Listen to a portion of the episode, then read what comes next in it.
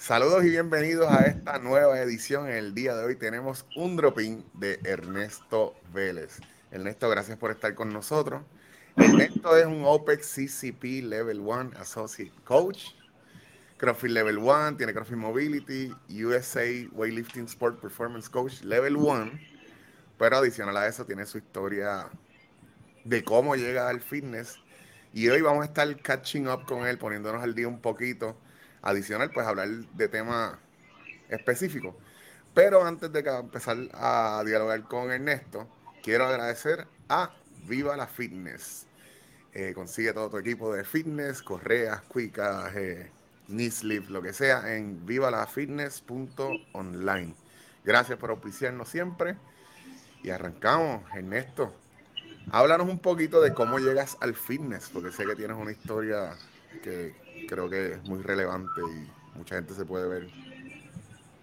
Eh, gracias por tenerme aquí. Este, pues yo llegué al fitness más como fue un resultado de yo empecé a hacer dieta y todo, porque cuando yo tenía 16, 15, 16 años, yo pesaba como 250 libras. Estaba como, me, me, identifiqué mucho con José Velázquez en el podcast que hicieron con él, porque estábamos en la misma. A esa misma edad pesábamos casi lo mismo y pues me llevaron y se dieron cuenta mis papás que yo era prediabético porque me hicieron unas pruebas de sangre por una escuela que me estaban cambiando y ahí pues mi mamá se asustó porque eso es eso es bien grande en mi familia, mucha gente con este diabéticos tipo 2, pero obviamente sabemos que eso es por, por estilo de vida y, dieta.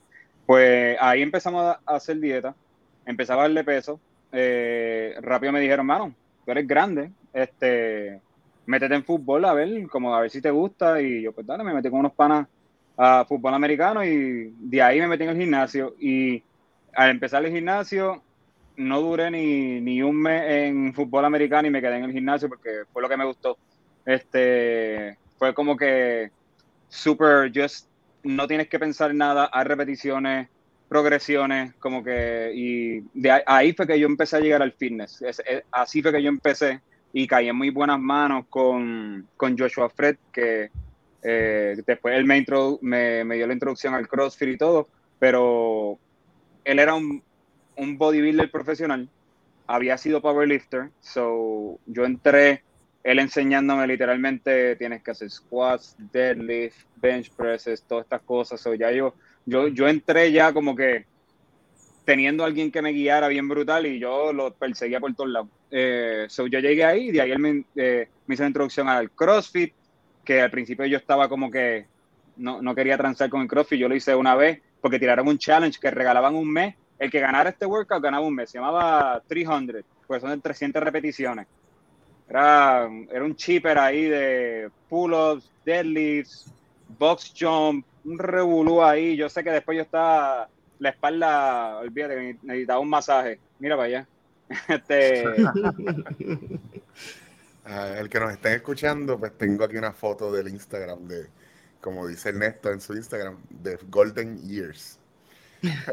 Hashtag I'm the in the middle.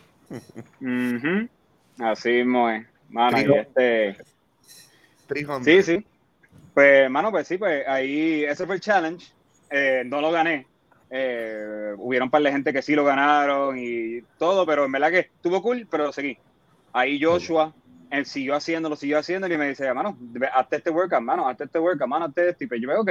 Y entonces yo mismo empecé a programar mis workouts para, como quien dice, prepararme por si acaso hay otro challenge, pues lucir bien.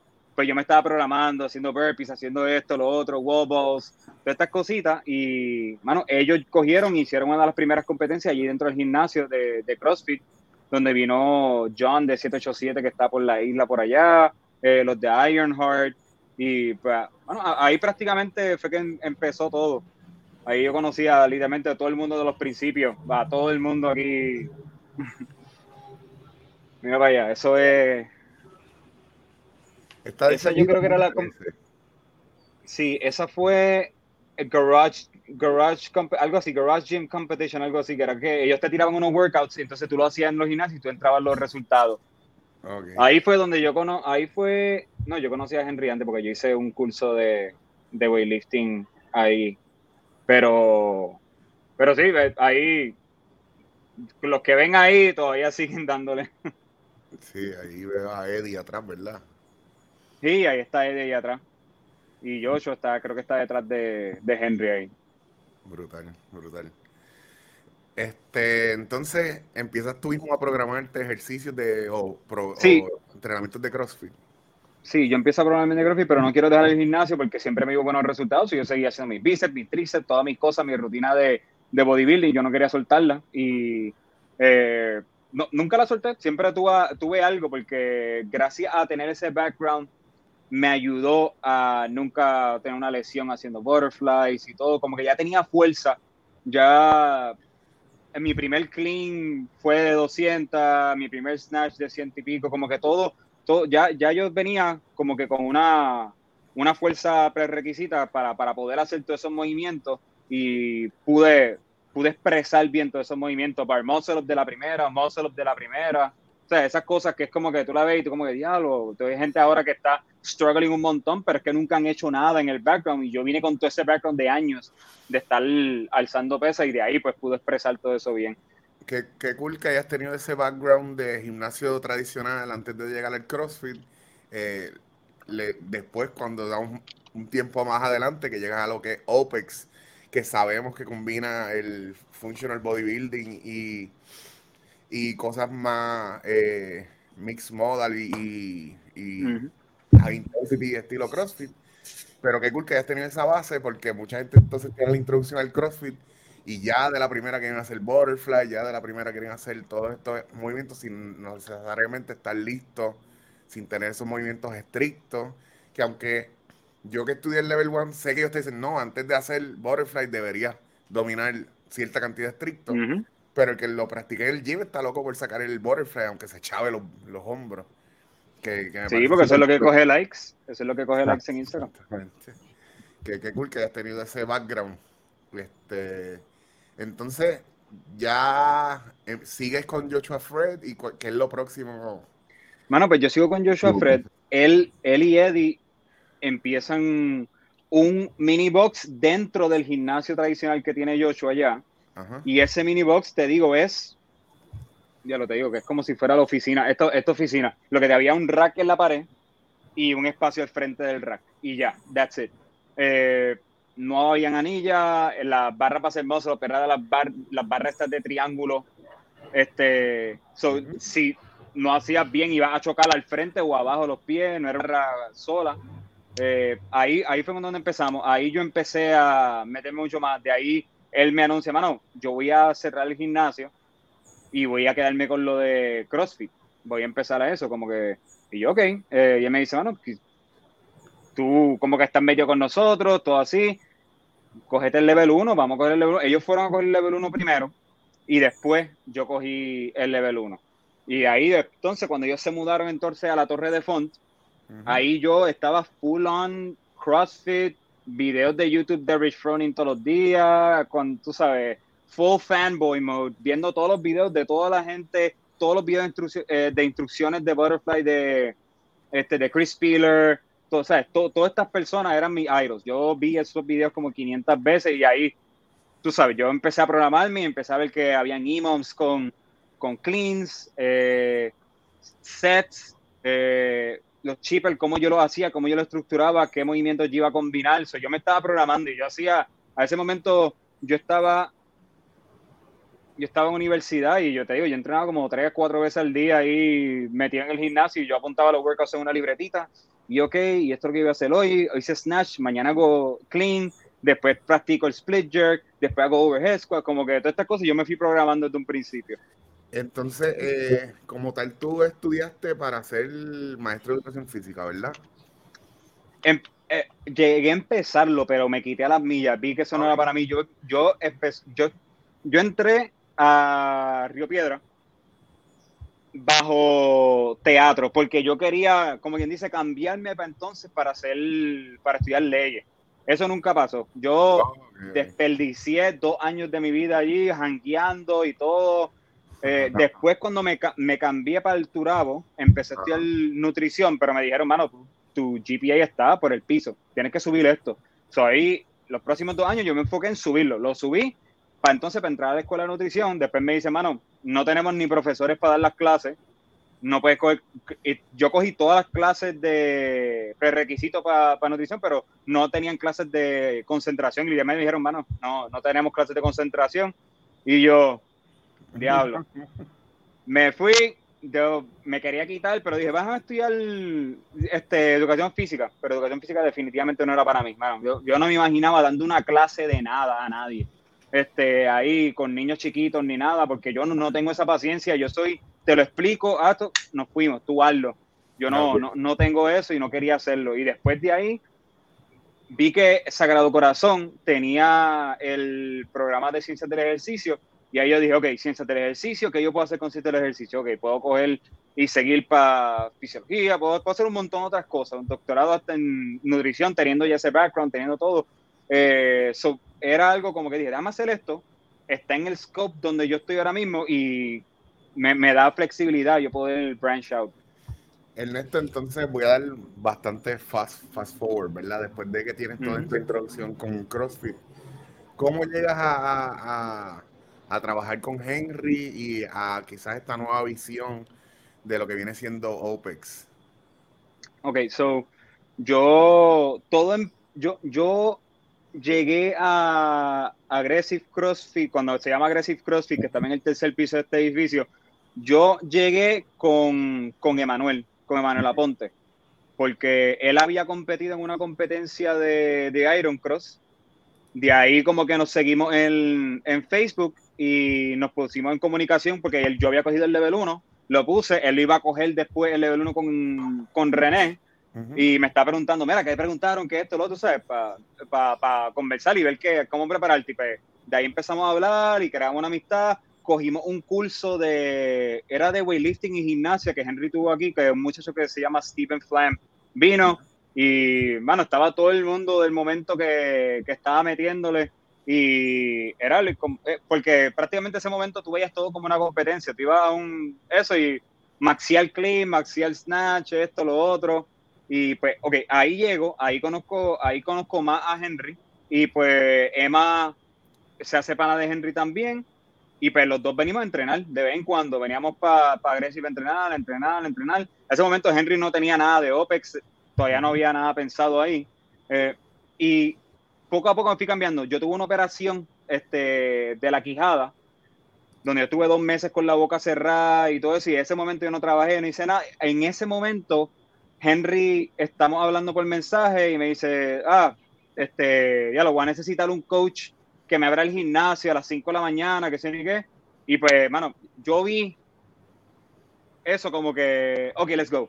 Porque ya ahí era como que, no sé, quería estar rodeado de Henry, de Emma, de todas estas personas que estaban en el momento bastante eh, ayudando a crecer el deporte en Puerto Rico. Y yo, pues vamos, vamos a hacerlo eso, como que entrar por ahí.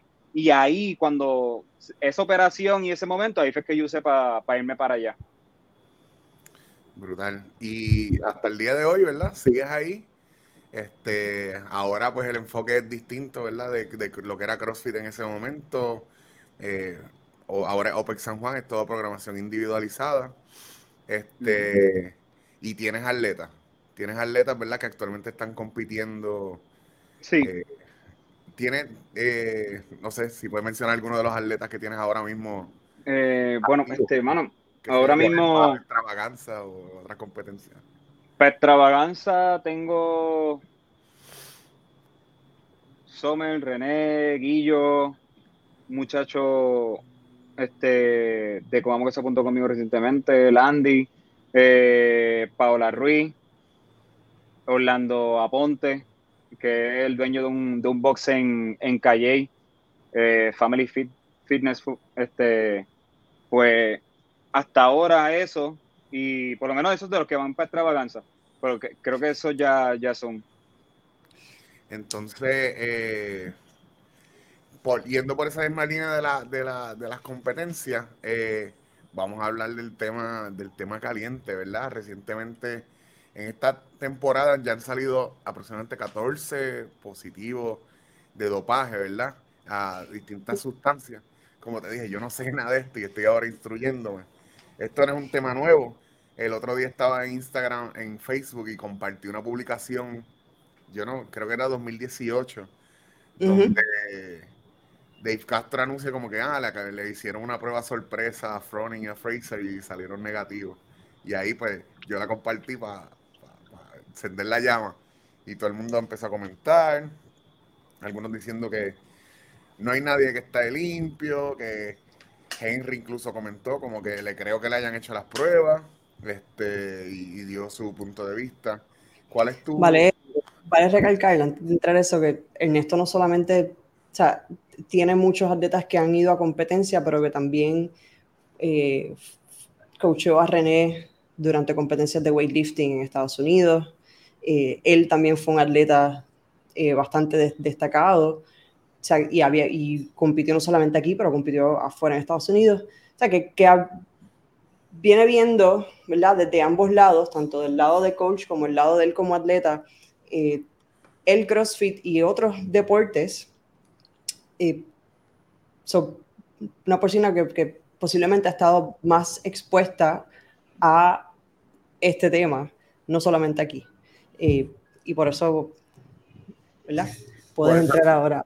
Por, esa misma línea, ¿cómo, ¿cómo, tú ves el manejo de, de, de este tema en distintas en distintos deportes. según lo que has visto. Sí, todo, en, verdad hay deportes que es un tabú más grande que en otro. Si cogen a alguien en UFC, es como que, ah, ya lo salió John Jones positivo de nuevo. Y ese tipo lo han cogido, le dan, le dan el sanction, está tanto sea sin competir, y él vuelve a competir y ya. Hay otros deportes que lo cogen y es como que se acabó todo, Lance Armstrong, esto es eh, el escándalo de, del año, whatever, y todo depende. En CrossFit sí viene a ser algo bien touchy, porque como viene, es, como, como dicen, como que CrossFit es community driven y todo, es bien, tú te sientes bien como que cerca a la gente, a los atletas y todo, porque tú puedes ser fan de LeBron, pero la probabilidad de que tú le te tires una foto con LeBron es bien bajita. Tú vas para Guadalupe, tú te vas a tirar una foto con Rich Froning, con Mark Fraser, con Tia Claire Toomey, como que es, bien diferente. Tú te sientes más conectado y se te hace más difícil pensar como que ya lo esta gente está haciendo trampa o se está dopando, lo que sea. Como que, pero un deporte que está es un perfecto candidato para el uso de de drogas que te ayudan a recuperar más rápido, porque ese es el juego de, de CrossFit, es quién recupera más rápido, quién puede aguantar más volumen. es, algo que, viene ahí y no me sorprende, porque ningún deporte me sorprende y yo veo ahora mismo CrossFit como un deporte full. So, yo veo Ricky Gerard, qué bueno que va a competir. A mí yo tengo cero cero resentimiento con eso, que compita, ya pasaron sus cuatro años, que es uno de los más, el sanction uno de los más largos en cualquier deporte. Eso en pelota lo cogen a alguien y en maybe un año, dos años ya está de vuelta jugando. Maybe ni eso. Eh, pero obviamente aquí es cuatro años porque quieren hacerlo como un ejemplo de que no quieren tocar eso para nada. No, este, nosotros somos limpios, en CrossFit no se hace eso, somos más puros, pero en verdad es un deporte. Eh, y es más difícil la, la, o sea, como es un deporte tan joven, aún no sabemos bien, no está claro cuál es la longevidad de cualquier atleta en el deporte. Personas, o sea, son bien pocas las personas que podemos contar y decir, mira, pues X persona lleva tantos años, o sea, apenas con, con, dos manos puedes contar la cantidad de gente que llevan 10, 11, 12 años ya en el, en el deporte compitiendo, que, que, cuatro años, dependiendo de la persona, Ricky Garard es de los pocos o de los únicos que cogió su sanction, lo cumplió en his back. Pero son bien, yo creo que está, hasta donde tengo conocimiento es el único. Todos los demás los cogieron y son cuatro años, se me acabó la carrera, porque aquí en cuatro años, ¿qué yo voy a hacer? Ya estoy muy viejo, las cosas han avanzado demasiado. También es tan difícil llegar, ¿verdad? Creo yo, son tan poquitos los que llegan a esa última fase, ¿verdad? Como que coger ahí una, una penalidad de cuatro años para ver si si logro llegar. El mismo Ricky, hay expectativas de él, pero ya no es lo mismo. O sea, como que no hay expectativas de que necesariamente llegue al podio. Los que he visto lo ponen 10, 15 para más o menos en las proyecciones, porque también hay otra gente. ¿Crees, ¿Crees que hay gente limpia en ese top de esos cuatro? Sí. ¿Crees que todo, Yo, yo pienso que, yo creo que sí, yo creo que hay gente que limpia porque hay gente que son freaks, hay gente que naturalmente van a ser mejor que otras personas, van a recuperar mejor que otras personas y todo, porque yo, yo lo vi aquí con, con Emanuel Aponte al principio, como que yo vi, yo vi desde que él, él empezó, desde que yo le ganaba hasta que él estaba yendo para regionales. Como que yo vi esa transición y yo vi cómo él se adaptó, cómo él le metía, cómo los PRs de él subían mientras la técnica mejoraba, las progresiones de weightlifting que él hacía, todo eso yo lo vi. Y yo vi que pues, hay personas que sobresalen sobre otras personas. De eso eso. No me sorprende que haya una persona más allá que esté llegando ahí.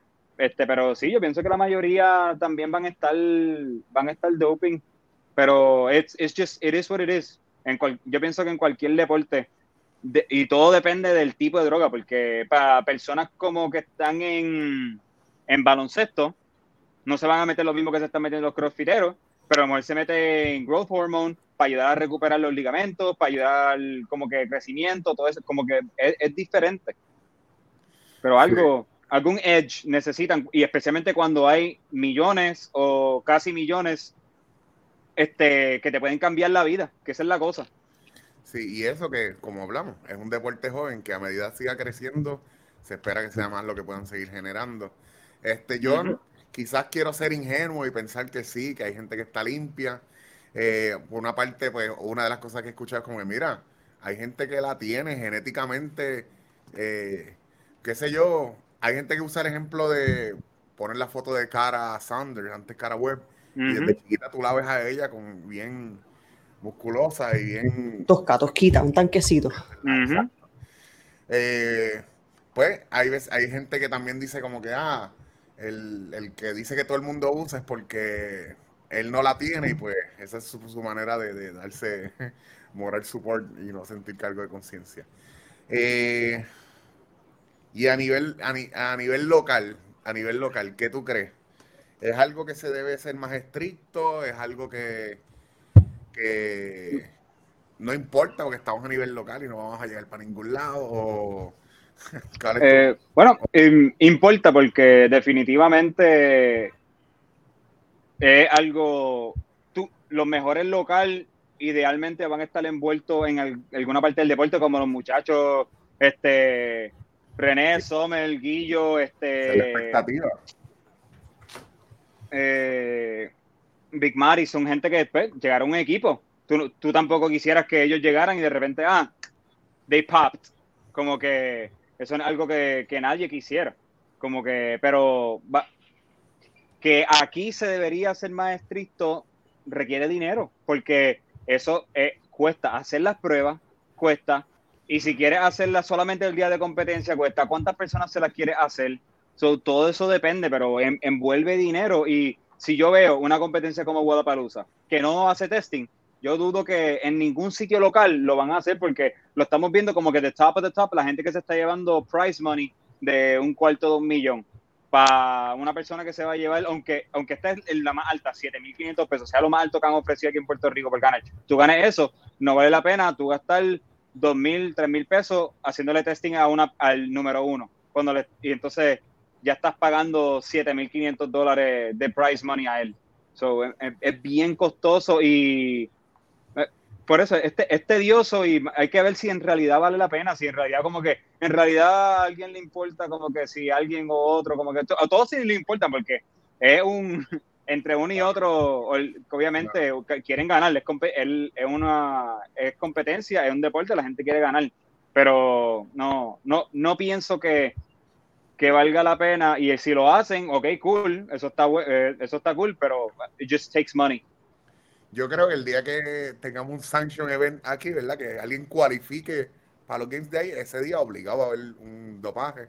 O si tenemos un evento que ya es demasiado grande, pero si tú lo dices, si tenemos un Wodapalooza, o sea, que tiene tanto dinero de premio y no hace dopaje, ¿por qué uno aquí habría de hacerlo? No, no, decimos que no lo va a ver, pero hace mucho sentido. Eh, eh, mano, no, y te digo, te digo como, porque yo he corrido eventos, yo he corrido lo que fue No Fear, lo que fue Woodstock, yo sé lo que envuelve tener un evento corriendo exitosamente, darle buen dinero a los que ganen, eh, darle su, el swag, que tengan su camisa, tengan su bulto, tengan esto, tengan lo otro. Eh, toma un montón de trabajo y cuesta chavo, cuesta chavo. Tienes que tener unos sponsors bien grandes detrás de ti, dispuestos a darte un montón de dinero para tú poder cubrir todos esos gastos y entonces tú salir ganando con algo. Eh, y por lo menos ya saben que nosotros no volvimos porque vimos que no, no, valía la pena para nosotros, como no teníamos sponsors ahí. Ahora, ahora mismo hay muchos más sponsors de lo que habían antes para cuando nosotros tiramos Woodstock. Sí, es, bien sacrificado y hacerlo bien es mucho más sacrificado porque cualquiera hace cualquier competencia, pero hacerla bien es sumamente sacrificado. Por eso admiramos a aquellos que hacen buenos eventos eh, consistentemente. Ernesto, yo te agradezco, ¿verdad? Que hayas pasado por aquí. Vamos a tenerte de nuevo prontito para entonces conocer a fondo tu historia y hablar un poquito más a fondo de todos los temas. Eh, este tema está caliente y vamos a seguir hablando de él. Tengo una amistad, un médico crossfitero que también nos quiere hablar del tema, así que voy a estar coordinando con él otro drop-in de él. Y nada, sigan conectados. Eh, vamos a tener más podcasts por ahí. Ahora nos desconectamos para grabar otro podcast. Y agradecemos a Viva la Fitness por auspiciar todo nuestro contenido. Gracias, Ernesto. Gracias, Diana. Gracias, Ernie. Gracias por tenerme. Bye bye.